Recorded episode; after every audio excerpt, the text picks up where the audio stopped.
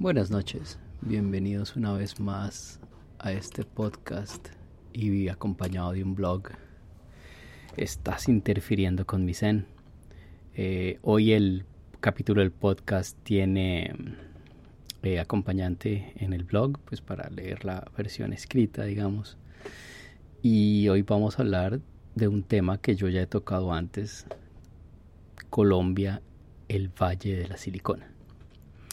Entonces los oyentes de mi podcast me han oído cacarear bastante de cómo Colombia ha tratado varias veces en tratar de convertirse en el Silicon Valley de América Latina. Pues para los que no sepan, Silicon Valley es esta región de California donde se encontraban o se encuentran la mayoría de las grandes, grandes empresas tecnológicas, ¿no? De ahí salió Apple, de ahí salió Xerox, que fueron los inventores de la interfase gráfica y el mouse. Ahí está IBM, bueno, aunque IBM tiene más en New York, creo. Pero está Hewlett Packard, están las, las grandes empresas de, de, tecnología pioneras de Internet salieron del Silicon Valley. Y hay una película, Piratas de Silicon Valley, pues que narra todo esto como la, la, la frenemies entre Steve Jobs y Bill Gates. Pero bueno, pero Colombia sigue soñando con ser el Silicon Valley de América Latina. De pronto lo que más me... El primer así como desfase o cosa fue durante el gobierno de Juan Manuel Santos, donde Juan Manuel Santos termina invitando a Mark Zuckerberg, el de Facebook, ahora Meta, en el 2015. Y Mark Zuckerberg viene con una idea rarísima de vendernos internet.org, que no es más que su propio cuestión humanitaria que hoy no sirve para nada, el, internet.org. y esa es la consecuencia de, por algo, todos los planes celulares en Colombia incluyen Facebook y WhatsApp gratis, que eso es una estupidez. Es decir, datos son datos, pero en Colombia, no, yo le, yo, yo, yo le voy a dar Facebook, WhatsApp e Instagram gratis, ¿no? como me, me, habrán oído en la versión pasada del podcast cuando fui a Colombia, mi plan celular incluye un mes de Tinder. Es decir, los datos son datos abiertos, úselos como quiera, pero no, lo convencen a uno allá en Colombia que uno en un plan celular tiene que pagar extra o es un privilegio tener Facebook y WhatsApp e Instagram cuando son gratuitos, son completamente gratuitos. Eh, mucha gente piensa que Internet es Facebook y WhatsApp e Instagram. Eh, como me escuchaban en el capítulo pasado con el de mi amiga que tiene su negocio y, caminan bajo medios sociales y por ejemplo el día que se cae WhatsApp se cae un montón de negocios en, Colombia porque es que todo el mundo camina su negocio sobre plataformas digitales que son gratuitas y que no nos deben ningún tipo de calidad. No, al contrario, nosotros les estamos haciendo todo el trabajo y nosotros les subimos los datos. Así como caso curioso, mi amiga logró solucionar el problema y lo logró solucionar de la siguiente forma, de una forma relativamente inteligente. En vez de quejarse simplemente al, inexistente call center o centro de ayuda de Facebook o de Instagram, hay otro sitio de Instagram o otro sitio de Facebook que es donde uno pone la pauta, donde uno les compra las campañas publicitarias. Entonces uno básicamente ahí es donde uno les da plata y uno crea sus campañas pues, para que salgan los avisos en, en, la cuestión de los otros usuarios, en las líneas de los otros usuarios. Ahí es donde ella se queja y dice, no puedo postear en mi Instagram, no les puedo pagar, no les puedo comprar, más bien, esa es la cosa, no les puedo comprar la pauta publicitaria en mi sitio web o no les puedo comprar la pauta publicitaria de mi sitio web porque no tengo cuenta. Y ahí sí, en cinco minutos tenía alguien de call center, no, sí, qué raro, no sé qué, en dos horas tenía la cuenta caminando. Entonces, esa es una táctica muy inteligente. No hay que ir como cliente, hay, o sea, no hay que ir como simplemente un usuario, hay que ir como un cliente. Y ahí es el cuento de no puedo comprarles la pauta. Y entonces así solucionó el problema, recuperó control de la cuenta y tal. Pero entonces volvamos a cuando Mark Zuckerberg visita Colombia en el 2015 bajo el gobierno de Juan Manuel Santos. Y el presidente Santos promulgaba, y hasta busqué la cosa de la presidencia, dice, ¿cómo Facebook va a ser una fuerza de paz para impulsar la paz en Colombia? Ya sabemos pues la obsesión de Juan Manuel Santos con el proceso de paz. Y curiosamente fue por Facebook lo que se generó muchísima desinformación alrededor del plebiscito y del plan para la paz. Y ahí fue cuando ganó el no. Qué curioso, ¿no? Qué ironía. y ya después bajo el gobierno, ahora comillas, del subpresidente Juan Manuel, y, Juan Manuel Iván Duque, eh, él fue con su economía naranja y con su pasquín, que es un pasquín, eh, y se fue a pasear al campus de Apple y trajo una o dos veces a, Colombia Steve Wozniak. Obviamente Steve Wozniak, pues feliz como una hueva, sí, el man es un genio, pero feliz como una hueva diciendo, sí, todos los países tienen potencial. Eso no quiere decir que nosotros lo tengamos. Bueno, o sí lo tenemos, pero es que está mal aplicado y ese es el punto. Al final del Silicon Valley, quedamos transformados en el Valle de la Silicona donde la famosa cuarta revolución industrial de las cuestiones creativas que tanto cacaré Van Duque en su libro, comillas, que es un pasquín, es una infografía de la economía naranja, y ahí está el link si lo quieren leer en mi, en mi blog. Solo quedaron los call centers y dejar a Colombia como el segundo país del mundo en, en modelos webcam, después de Rumania. ¿Sacamos o no pecho? No sé. En el, en el país de Sintetas no hay paraíso, obviamente las webcam son negocio somos los segundos a nivel mundial. Digamos que sacamos pecho. Y eso ha salvado a muchas mujeres en la pandemia, que fue tan brutal. Eh, hay, estudios grandísimos, locales, donde hacen la formación, te alquilan el equipo, sonido, audio, luz, están los cuartos perfectamente ambientados en Bogotá, Medellín y Cali, creo que son los más grandes, pero son estudios de a 50 estudios para que 50 mujeres se suban al tiempo, todo el cuento. Bueno, entonces el punto es que para que el Valle de la Silicona pase a ser Silicon Valley, el truco es que la tecnología, esa tecnología, el uso de esa tecnología, tiene que verse reflejado en la vida diaria de los habitantes de un país.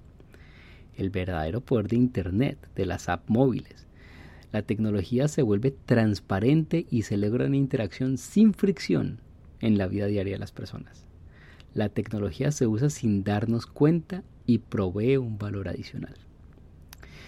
Y nada más lejos de la realidad en este momento en Colombia, donde soñamos con una cédula digital en un app seguro en nuestros móviles, mientras para sacar la cita de un pasaporte físico se demora seis meses y el sitio web de la Cancillería desaparecen todas las citas a las cinco y media de la mañana todos los días, pero hay tramitadores que venden los turnos a 100 mil pesos. Entonces, antes de empezar a soñar con cédulas digitales o pasaportes digitales, ¿por qué no arreglamos más bien los trámites donde todo se pueda hacer en cuestión de un día?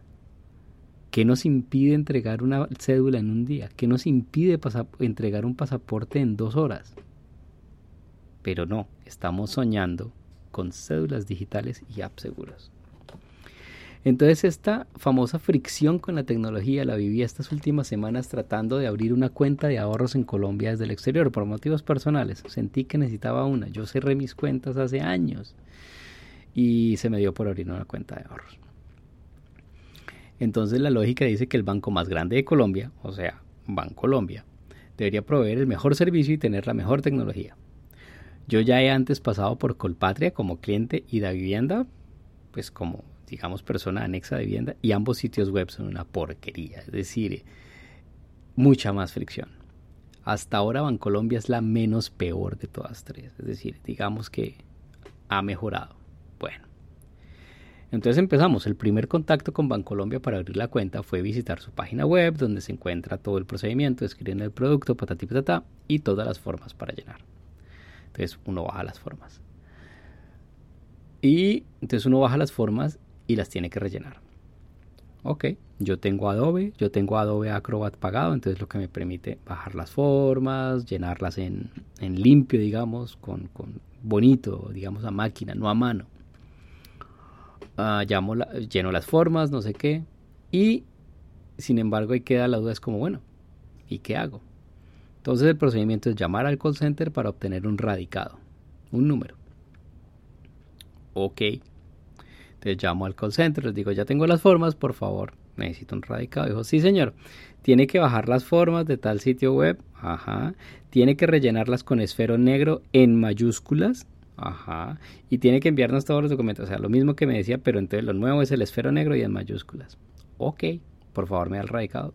¿Pero ya tiene los papeles? Por favor me da el radicado. Sí, señor, aquí está su radicado, pero me lo tiene que contestar rápido y en el mismo día, porque el sistema no recibe si es cosas abiertas. Y yo, ok, Bueno.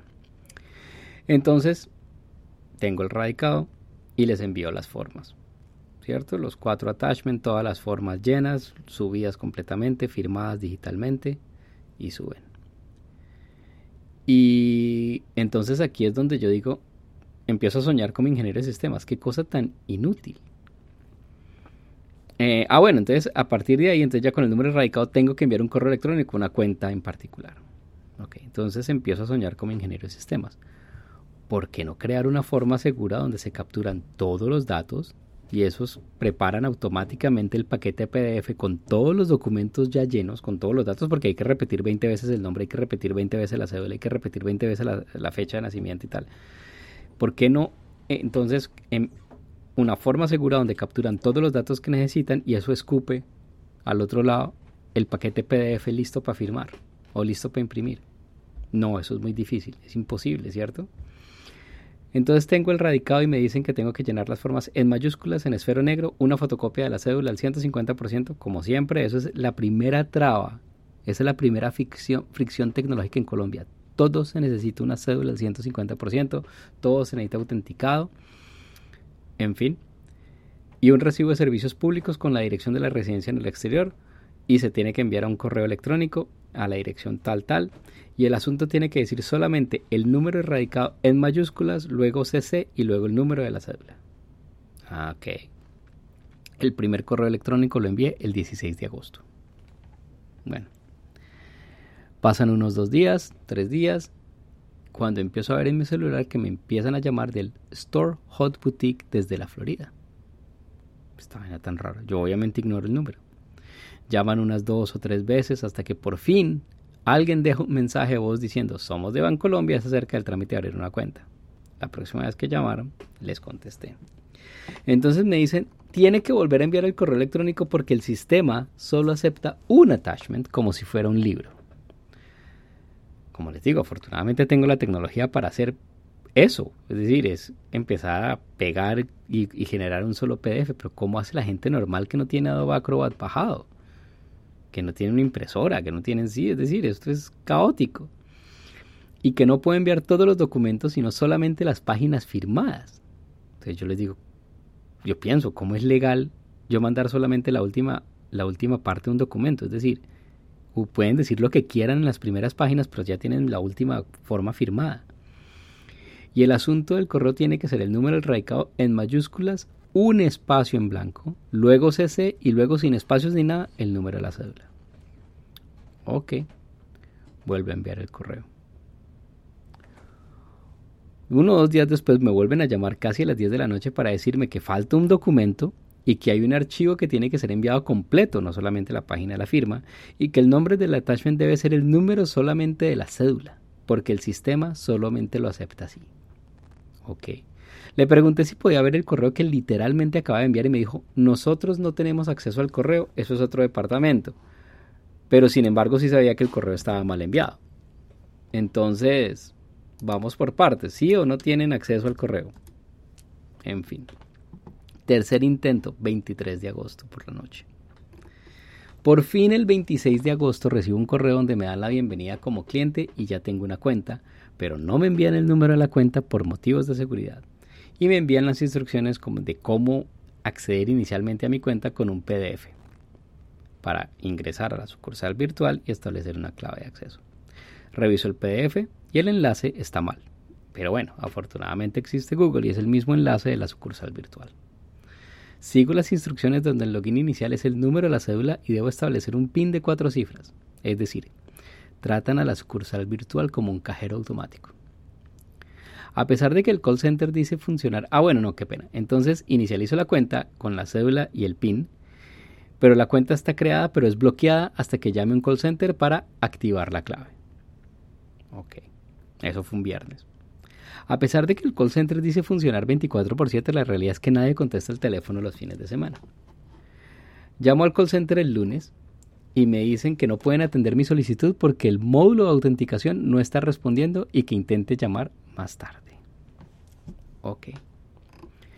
Al día siguiente, o esto ya es un martes, llamo otra vez al call center y esta vez los dioses informáticos me sonríen y el módulo de autenticación funciona y activo la clave. Ahora tengo que esperar un correo cuatro horas para que me notifiquen que la cuenta ya está activa. Después de recibir el correo, ahora sí puedo entrar de verdad a mi cuenta la sucursal virtual. Me hace cambiar el nombre del usuario, la cédula, por una cadena de caracteres de solamente 8 caracteres y con números. Y establece una imagen y frase de seguridad, que eso es típico fingerprint de un sitio web, que eso pues, yo lo usaba aquí hace 20 años, pero bueno, no importa. Entonces básicamente es para que solamente el sitio genuino se meta uno y sin embargo no se puede cambiar el pin de cuatro cifras por algo más seguro. Entonces la primera crítica, el nombre del usuario debería ser tan largo como uno quisiera y el PIN debería ser reemplazado por un password de verdad tan largo como uno quiera. Pero no.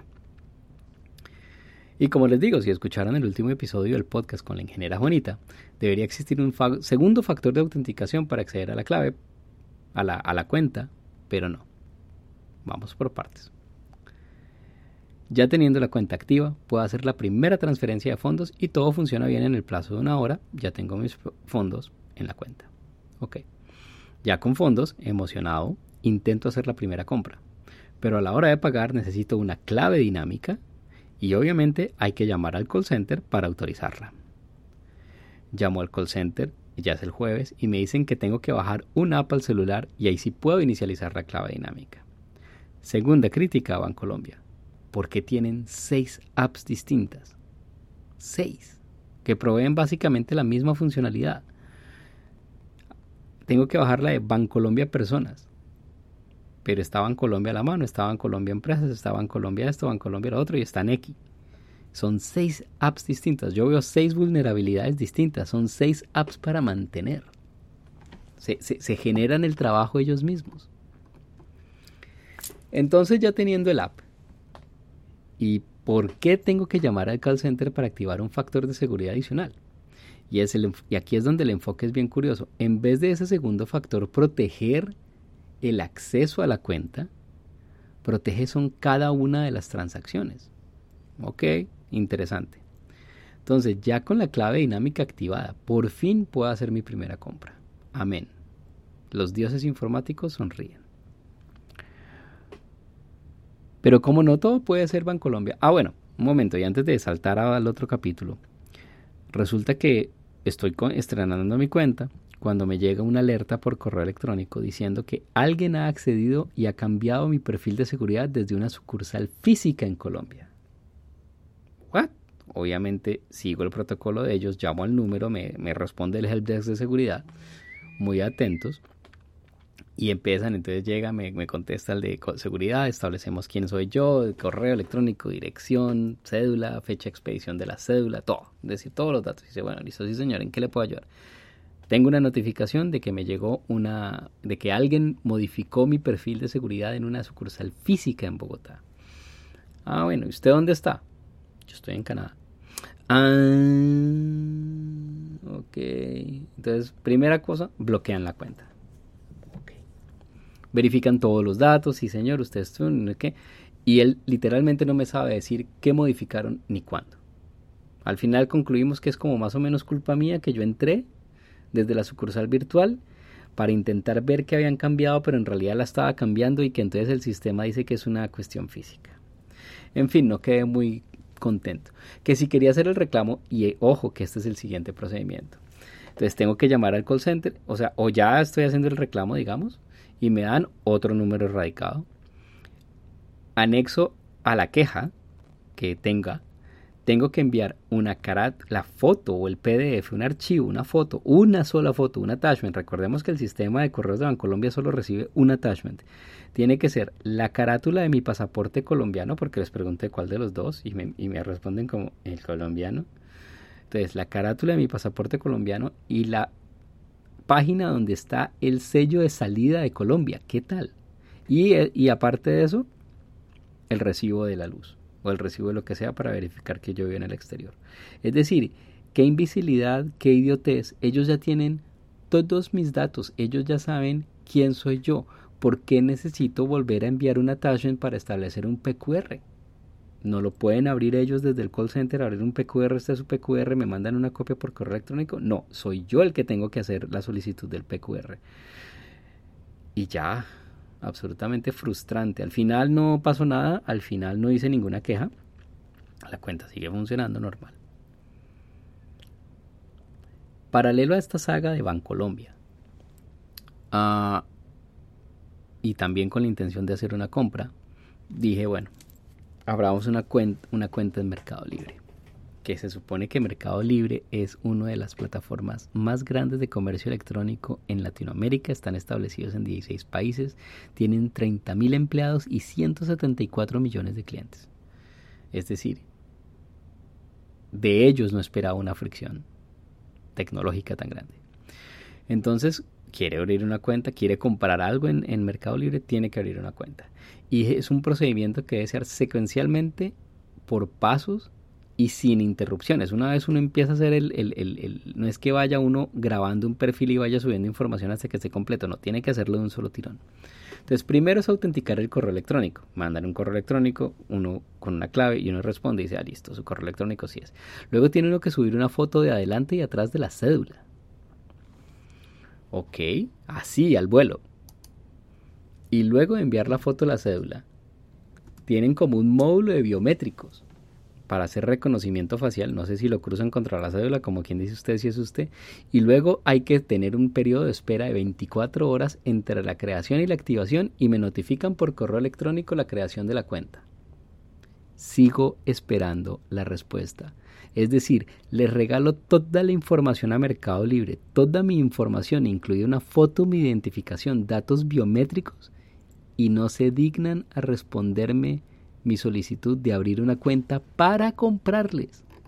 Para comprarles. Es decir, es absurdo. Entonces, ahí tenemos dos eventos distintos de cómo todavía en Colombia existe muchísima fricción a la hora de usar la tecnología. Los comercios electrónicos y el Estado simplemente están sordos al webton. Bienvenidos al Valle de la Silicona, soñando con cédulas electrónicas.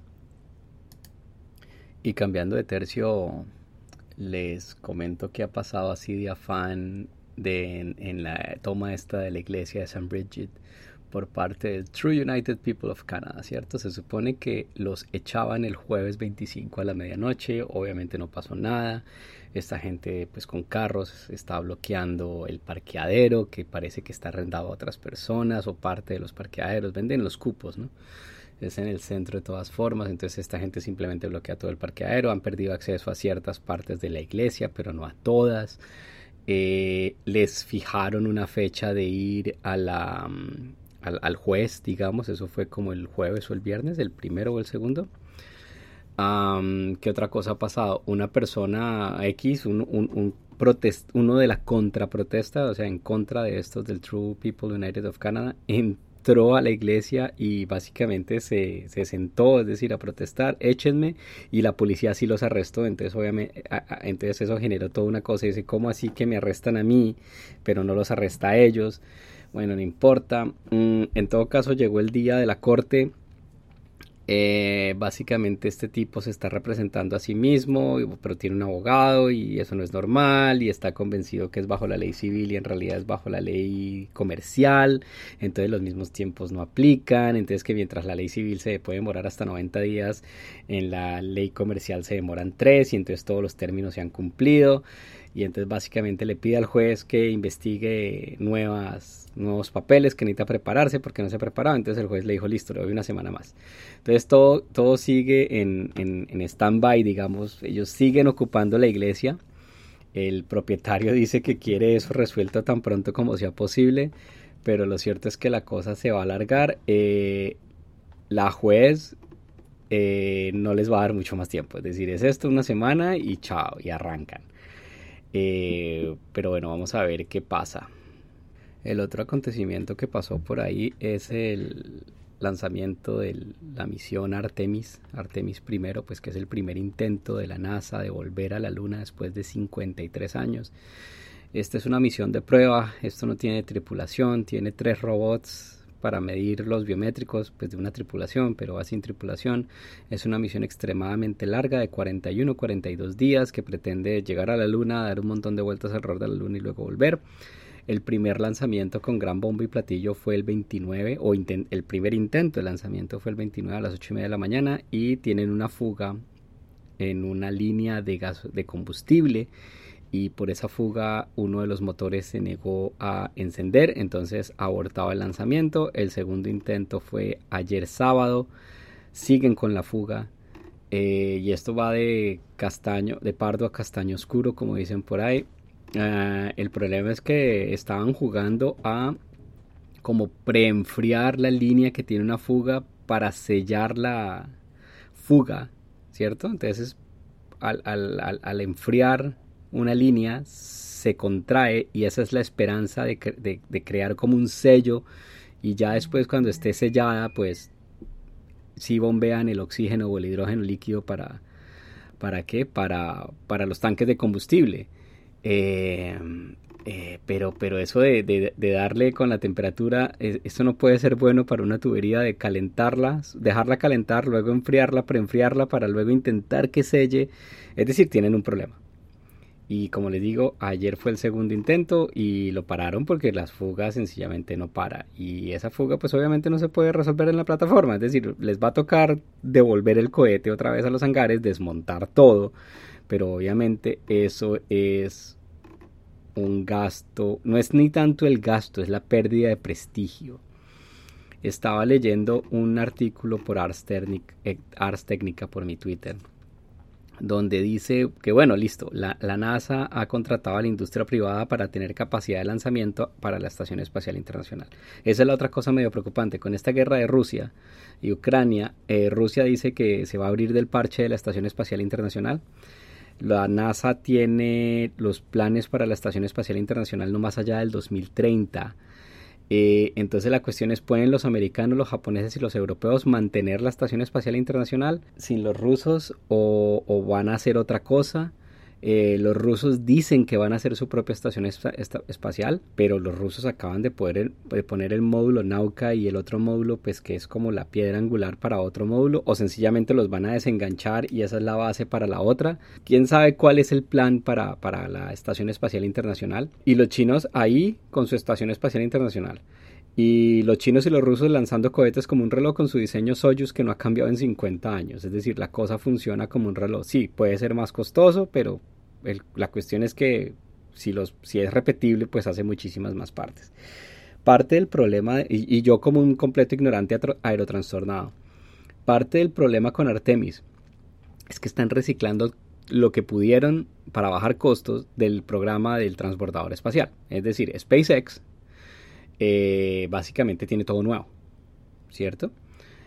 Eh, en cambio, la NASA, con este proyecto de Artemis, y aparte de que la cápsula de Boeing está colgadísima, todavía no, no han hecho, creo que hicieron una prueba estática sin, sin los robots, sin los humanos, pero en todo caso, mientras SpaceX ya ha hecho varias misiones a la Estación Espacial Internacional para subir y bajar gente, Boeing con su cápsula Orión no ha podido hacer ni el primero. Artemis es el cohete y el cohete está utilizando muchos componentes reciclados del transbordador espacial, los motores, tanques, ¿cierto? Ese tanque naranja no es más que una ampliación del tanque naranja que usaba el transbordador espacial. Entonces están intentando reciclar tanta tecnología como se pueda. Los motores, el famoso motor 3 que no decidió no arrancar, ninguno de los motores era nuevo. Eh, eh, creo que precisamente el motor 3 era el que tenía más vuelos, con 12 vuelos encima. El motor 1 y 2 pues tenían 7 o 6, es decir, pero no son motores nuevos. ¿Qué tanto habrán sido probados? Hombre, una línea de combustible suena más como un error de, de, integración, ¿cierto? Es decir, todas las partes funcionan individualmente, pero cuando las integra todas en un solo sistema, ¿qué tanto se puede hacer una prueba? ¿Por qué no se detectó la prueba antes? ¿O, o es como eso funciona? ¿Quién sabe? Lo cierto es que en este instante la pérdida de prestigio para la NASA es brutal. Eh, tercer intento. Eh, ojalá lo logren.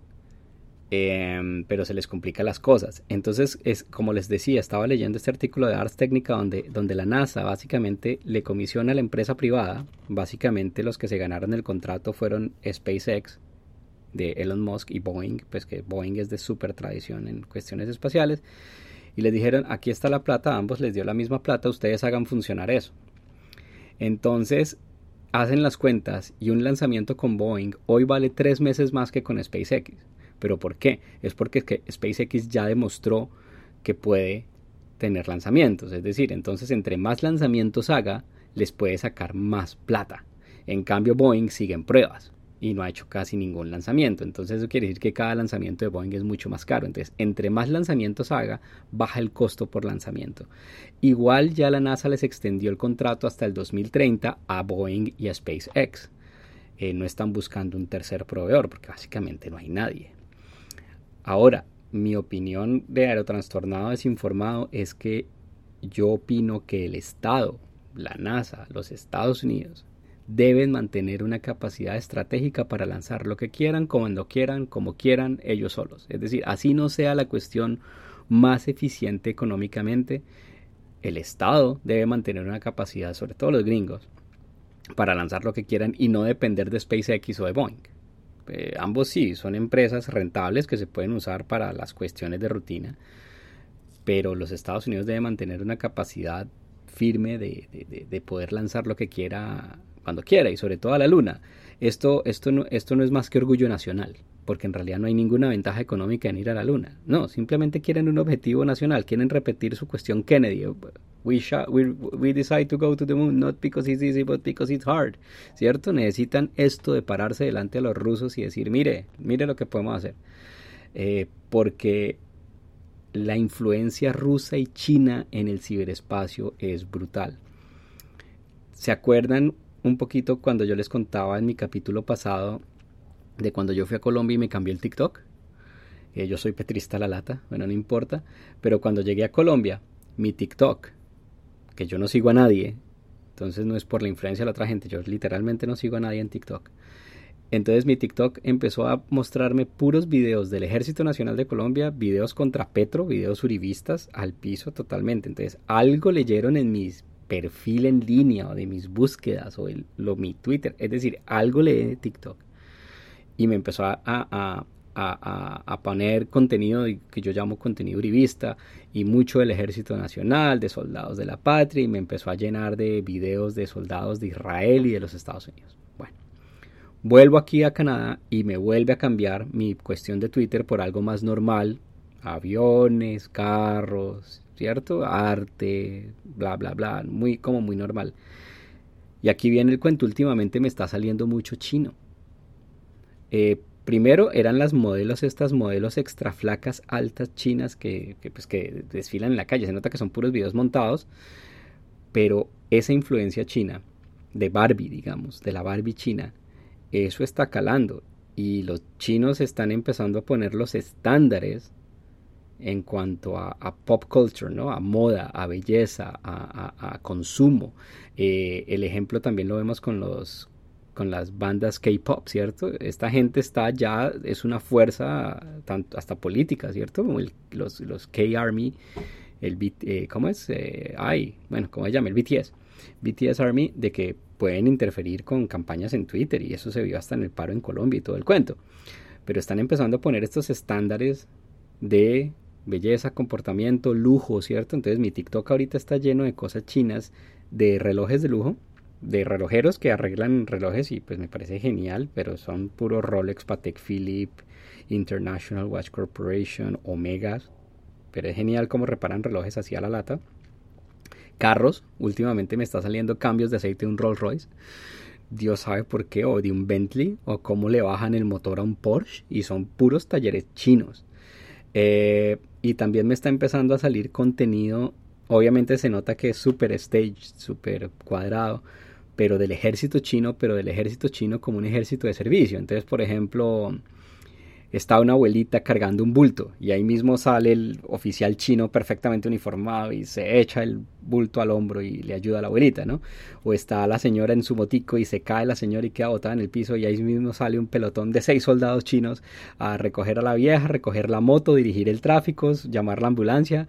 Eh, me llegó otro video del premier chino Yang Shiping, creo que se llama. Me llegó el video de que está el líder chino visitando a las tropas y supuestamente se mete a cualquier cuartel y empieza a saludar a todo el mundo, qué hace, no sé qué, les inspecciona la cama y les dice muy buen trabajo, o sea, perfecto, un soldado de la patria y vamos a comer y entonces dice duerme bien, sí, está caliente, sí, es decir, la cobija lo calienta y obviamente todos van a decir que sí, ¿no?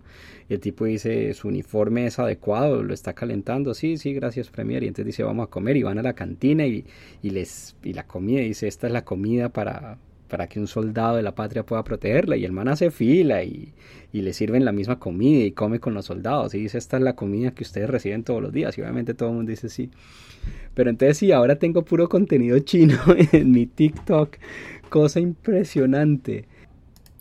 El otro aniversario interesante, gracias a Miko Hiponen, eh, fue que el 29 de agosto de 1997 Skynet se activó ¿cierto? Empezó a aprender todos los, ya saben, la línea de Terminator, ¿cierto? Y luego en un ataque de pánico el 29 a las 3 de la mañana se vuelve consciente y lo intentan desconectar y es cuando Skynet ataca.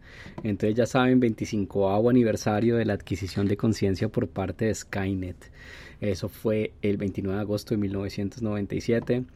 Y como decía alguien más, esa famosa escena donde está Sarah Connor en la cerca y estalla la bomba nuclear sobre Los Ángeles y la cerca ahí, no se derrite, se derrite todo alrededor de ella.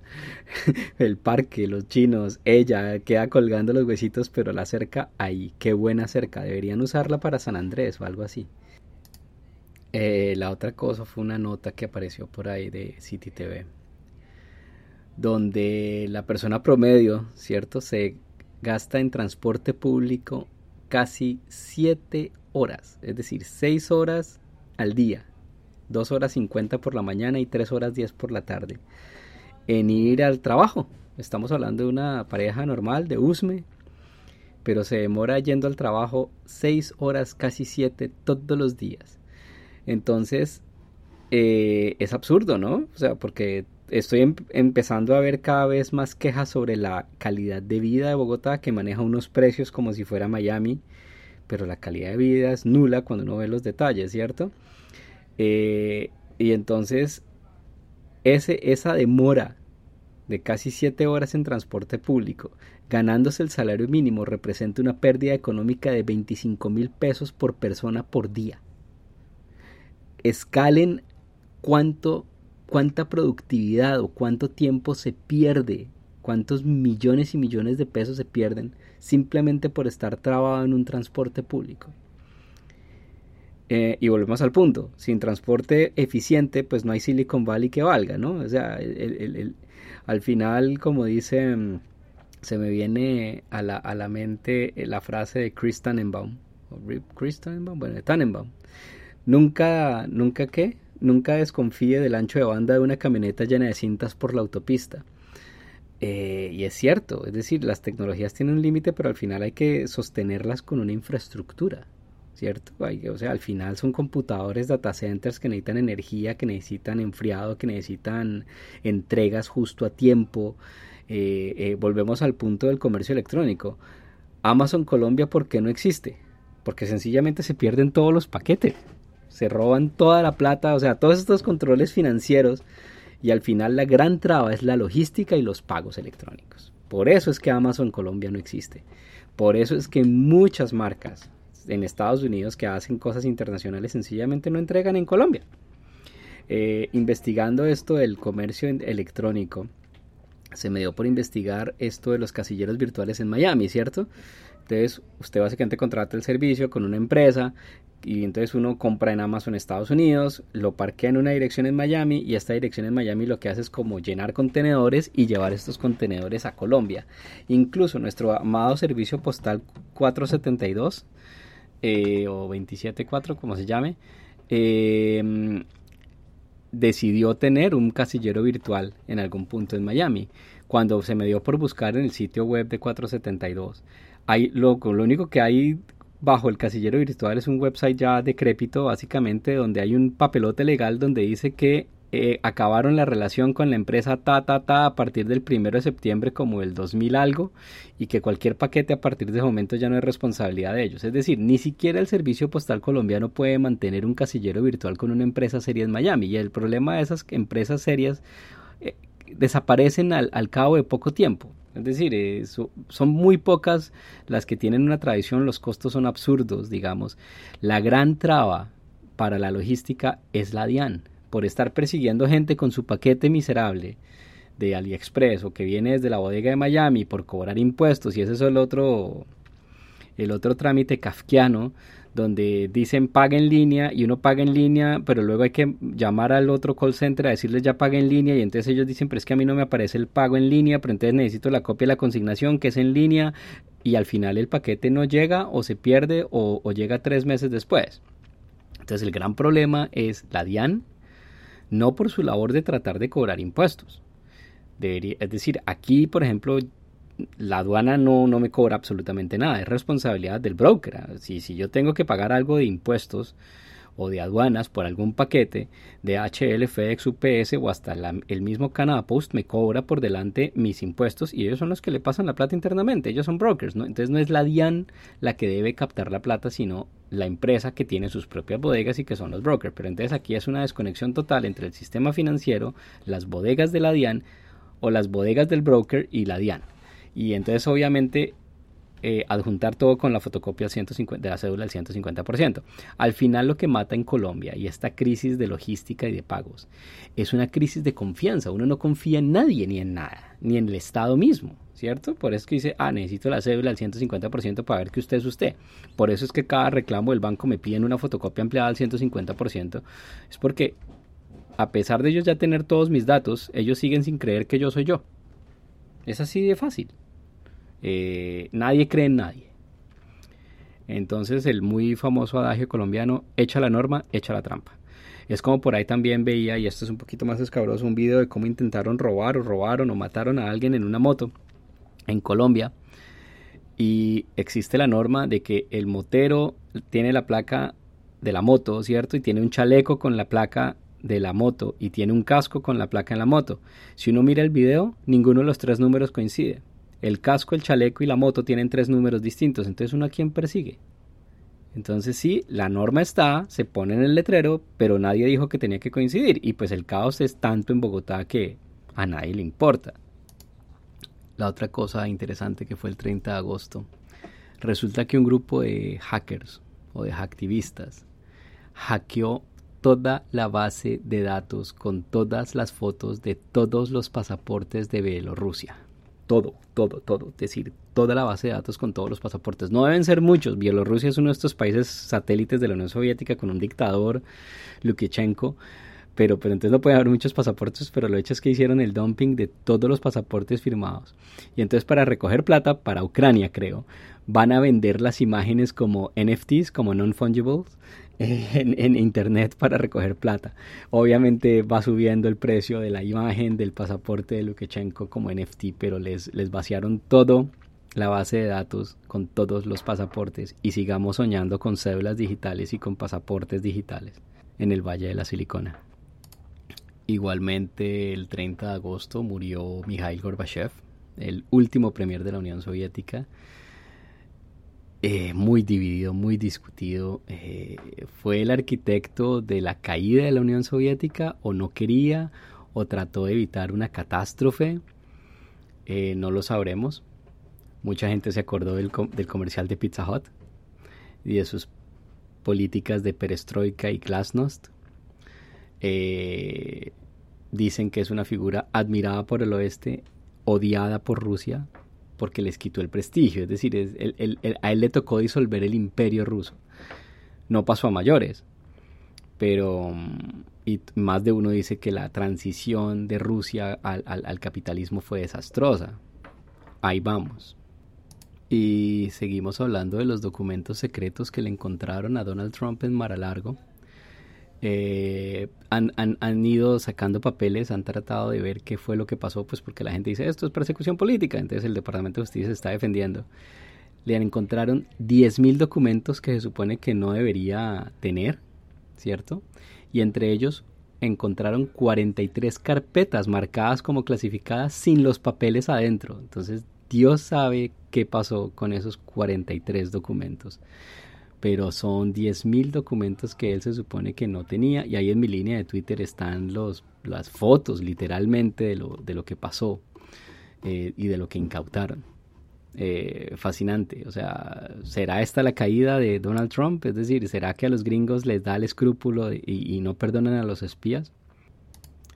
Y el 2 de septiembre murió Frank Drake. Era un radioastrónomo eh, muy conocido para lo que, los que siguieron la serie Cosmos. 92 años y básicamente Frank Drake hizo dos cosas absolutamente fantásticas. Una de sus obsesiones como radioastrónomo era hacer contacto con de una forma científica, digamos, con inteligencias extraterrestres e hizo dos cosas. La ecuación de Drake, que es la ecuación que trata de de calcular la probabilidad de encontrar una forma de vida inteligente. Eh, eso está pues, en internet, es básicamente la probabilidad de encontrar un sol, ¿cierto? De tal tamaño y bajo tales características. De ahí la probabilidad de que haya un planeta alrededor del sol. Después que ese planeta tenga ciertas cosas para sostener la vida, luego que esa vida haya evolucionado, ta, ta, ta, ta. es decir, calcula todas estas probabilidades con la ecuación de Drake y también fue el arquitecto o el autor del mensaje de Arecibo. Arecibo esta, era este radiotelescopio en, en, Puerto Rico que ya desapareció hace unos años, se cayeron las torres que sostenían el radio y se encerró, es decir, y no hay ni planes de reemplazarlo, pero básicamente aprovechan como un valle y dentro del valle, dentro, eh, hasta películas de James Bond se filmaron en Arecibo, era impresionante, me quedé sin verlo. Y entonces dentro de este valle, dentro de este hueco, digamos, construyeron una cuestión de parabólico, un espejo parabólico, pues con paneles metálicos y encima de tres grandes torres, pues instalaban todos los equipos. Una de las torres colapsó, se llevó las otras tres y, nadie quería, nadie quiere repararlo. Pero era el radiotelescopio más grande del planeta. Eh, los chinos tienen el reemplazo, eh, mucho más grande y mucho más potente. Eh, pero en sí, entonces se murió Frank Drake, el autor de la ecuación de Drake, y del mensaje agresivo y están los videos con Carl Sagan explicando la ecuación de Drake y el mensaje agresivo, pues que eso ya es un incunable de, de la serie Cosmos. Eh, para mí Cosmos es con, con, con Carl Sagan. Eh, Grass Neil deGrasse, nah, no, no, no, no tiene la misma vibra. Eh, yo tengo el libro en español, me encantaría conseguirlo en inglés, pero ya es imposible conseguir el libro grande con las fotos en inglés. Las reediciones no son lo mismo. Eh, solamente hay un libro que quiero conseguir, lo tengo en español, pero lo me encantaría conseguirlo otra vez en inglés, que es El Mundo y sus Demonios. Y creo que es muy apropiado releerlo para esta época de desinformación. Es decir, ya que ahorita tengo la oportunidad de conseguir libros en inglés y voy a tratar de conseguirlo en original, porque se pierde mucho a veces en la traducción. Eh, pero esta época de desinformación, de posverdad, uh, es una lectura muy, muy, muy recomendada. Entonces, para los seguidores, búsquenlo. El mundo y sus demonios de Carl Sagan es, yo creo que el manual de supervivencia que nos, que nos falta. Ya para cerrarles tengo una de esas historias increíbles que nos encuentra por ahí en internet. Ah, resulta que les presento a María Adela Cuffet Rivera. Y entonces los dicen que los papás eran, eh, bueno, no sé, se conocieron en Perú, nació en Perú, pero fue a Rusia después de ser abandonada por su madre que había visitado a los Juegos Olímpicos de Moscú en 1980. Desaparece esta mujer y de un momento a otro aparece viviendo en Malta y en Italia, viajando entre muchas eh, empresas europeas y funda una joyería pues de alta gama, ¿cierto? Entonces abre su primera joyería en Nápoles, en Italia, María Adela. Eh, y se volvió una cuestión fina. Estamos hablando de millones de dólares movidos por ahí. Entonces creó su marca que se llama Serein, eh, hecha en Nápoles, en Nápoles. Y, pero básicamente lo que hacía era revender eh, joyas chinas pues, de alta calidad. Entonces María Adela eventualmente logró convertirse en la secretaria del Club de Leones de Malta, es una caridad, ¿cierto? Pero ese club de leones era muy frecuentado por las tropas de la OTAN que eh, trabajaban con el comando aliado en Nápoles. Entonces empezó a hacerse conocer entre los círculos sociales del comando de la OTAN, pues como entre las esposas y la joyería, ¿cierto? Empezaron a invitarla a fiestas, eh, interacciones sociales. Ah, y entonces nunca se supo si ella ya de verdad logra acceso a, cuestiones de la NATO o de la OTAN. Ah, pero sin embargo sí le tenía múltiples invitaciones a fiestas, ¿cierto? De todo el cuento. Bueno, no importa. Lo que sí se sabe es que mucha gente fue a su tienda, eh, varios compraron cosas, pero no importa. Entonces empieza la investigación. Eh, resulta que María de la Riviera apareció en línea hasta en el 2006. Antes no existía mucho.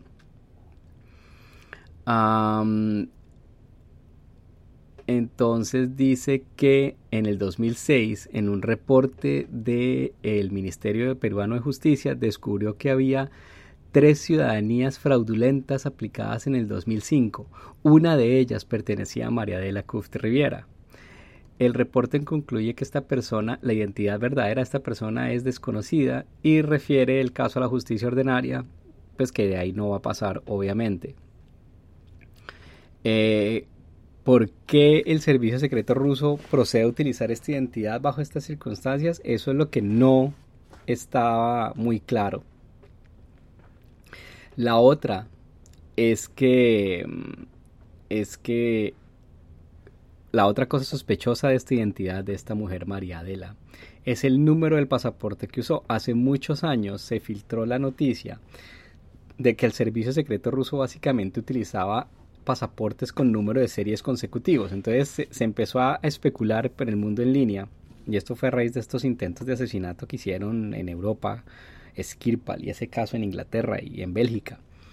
Entonces empezaron a ver que los números de los pasaportes que utilizaban esta gente, estos espías rusos, eran como muy consecutivos. Y qué curioso, el pasaporte ruso de María Adela está en ese rango de números de serie de pasaporte. Entonces ese pasaporte no apareció sino hasta el 2007, eh, que ahí fue donde empezaron todas estas capturas de espías rusos alrededor del mundo por este número consecutivo de pasaporte.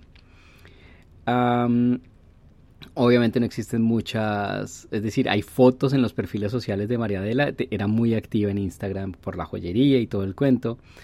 Eh, se buscó por la, la, la, la, por hacer un rastreo facial, una, sí, un reconocimiento facial, pero apareció por primera vez en el 2018 cuando volvió a Rusia. Ah, entonces ya se conoce que María Adela no existe, sino que se llama Olga Kolobova, eh, que no existía antes del 2018. El papá de Olga Molodova había sido la cabeza de la Facultad Militar de la Universidad de los Urales en Ekaterinburg. Em, y entonces era un estudiante brillante, ¿cierto? Eh, se sabe que el papá sirvió en Angola, Irak y Siria. Eh, entonces, básicamente se restablece el mito de que los espías de la Unión Soviética o del servicio de la GRU es muy común que sean hijos de altos oficiales eh, militares y pues obviamente tienen toda esta cuestión familiar. Ah, ahí está el hilo en mi línea de Twitter que pueden leer el artículo de Bellingcat con más calma. Entonces también a raíz de otra fuga de información obtuvieron las fotos de Olga Kolobova de la eh, base de datos de las licencias de conducción rusias, rusas. Entonces ya hay una cuestión en el 2021. Em, y cómo la agarraron, es decir, es que ahí está el punto, cómo agarraron, aparte de tener el número del pasaporte. Em, el problema o lo que cruzaron es que la foto de la cara que ella utilizaba en la joyería la lograron cruzar contra una foto del perfil que ella usaba en WhatsApp que ya era su perfil personal.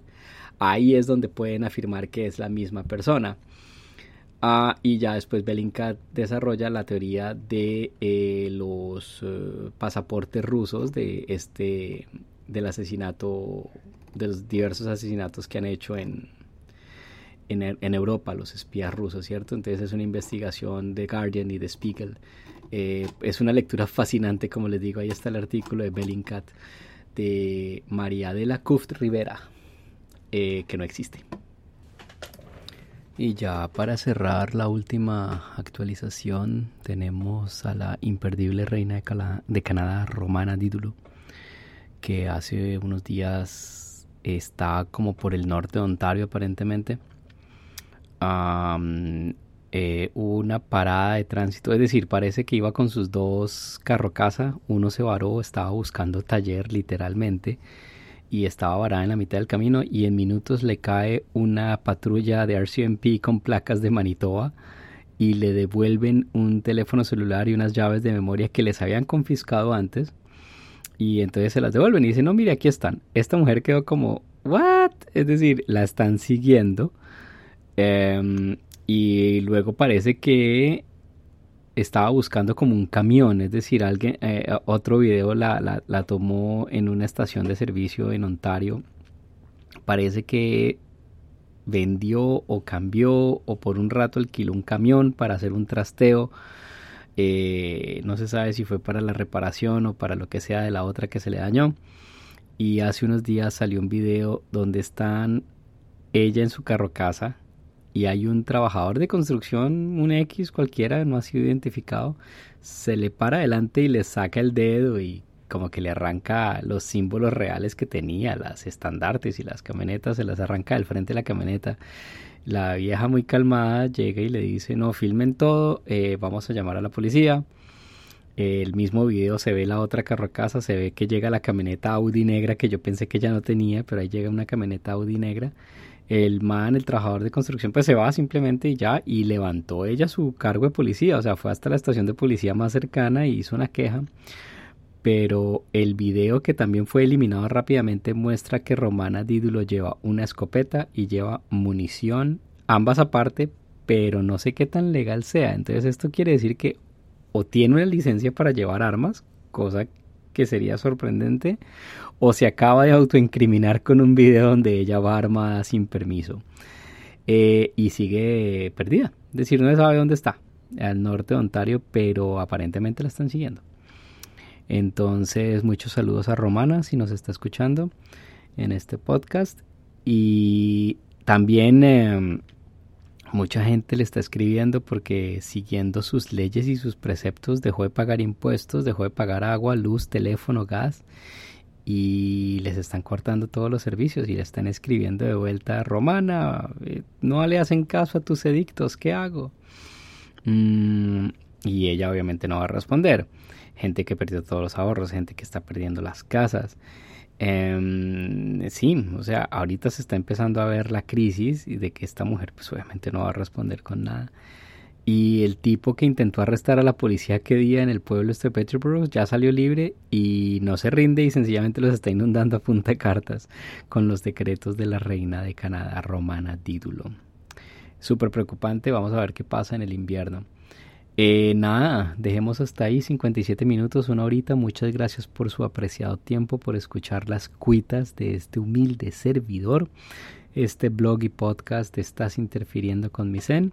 Eh, ahí están los enlaces en el Linktree. Eh, buy me a coffee. Nadie me ha regalado un café, pero muchas gracias. Y va a sonar medio deprimente, pero muchísimas gracias a Rocío El Pilar Salamanca Maecha, arroba Ropisalma en Twitter, que es la primera persona que me escribe de vuelta en el podcast, en el, en el, en, pues en Twitter, acerca del podcast. Eh, me voy a tomar el atrevimiento de citarla. Dice, hola, hoy por casualidad me tropecé con tu podcast en Spotify. Quería saber si Carolina Sanín tenía algún programa, pues la veo en el canal Capital y así te he estado escuchando desde el episodio 52 y ha sido genial. Gracias. Y también lo mismo, muchísimas gracias a ti, Rocío del Pilar Salamanca Maecha, alias, eh, alias arroba ropisalma, por escucharme y espero mantenerte entretenida con este humilde podcast. Eh, saludísimos. Y nada, suerte, entreténganse, que les rindan. Bye.